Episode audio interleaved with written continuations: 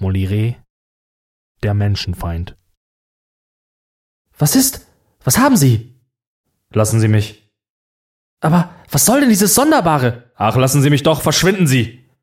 Sie sollten hören, er Sie sich ärgern. Ich will mich aber ärgern und nichts hören.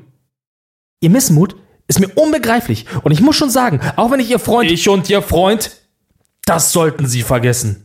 Ich habe mich bisher zwar so genannt, doch jetzt, da ich Sie so erleben musste, erkläre ich, dass ich es nicht mehr bin und keinen Platz in falschen Herzen wünsche.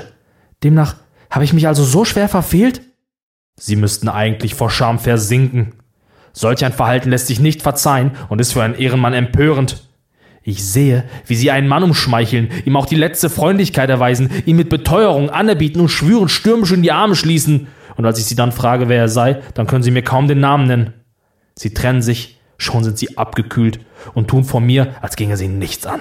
Verflucht, wer so sein Innerstes verrät, ist ehelos, feig, gemein und kriecherisch. Hätte ich so unglückselig mich verhalten, ich würde mich vor Gram schnurstracks erhängen. Ich meine, das verdient nicht gleich den Strick und bitte Sie, es freundlich hinzunehmen, dass ich Ihr Urteil in Begnadigung wandle und, wenn es recht ist, mich nicht gleich erhänge. Diese Witzelei ist reichlich Abgeschmack. Im Ernst, was wollen Sie? Was soll man tun? Aufrichtig sein. Ein Mann von Ehre soll kein Wort, das nicht von Herzen kommt, verlieren. Wenn jemand Sie herzlich umarmen möchte, muss man ihn doch mit gleicher Münze zahlen. So gut, man kann den Überschwank erwidern und Freundlichkeit mit Freundlichkeit vergelten. Nein, ich kann diese Laschheit nicht ertragen.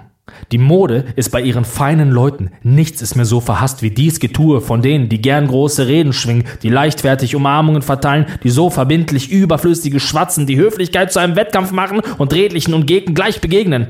Was soll mir eines Menschen Schmeichelei, der Freundschaft, Treue, Achtung, Neigung schwört, in höchsten Tönen mir ein Loblied singt und dann beim ersten Schuft dasselbe tut? Nein, nein, nein. Wer eine feine Seele hat, will keine Achtung, die verschleudert wird.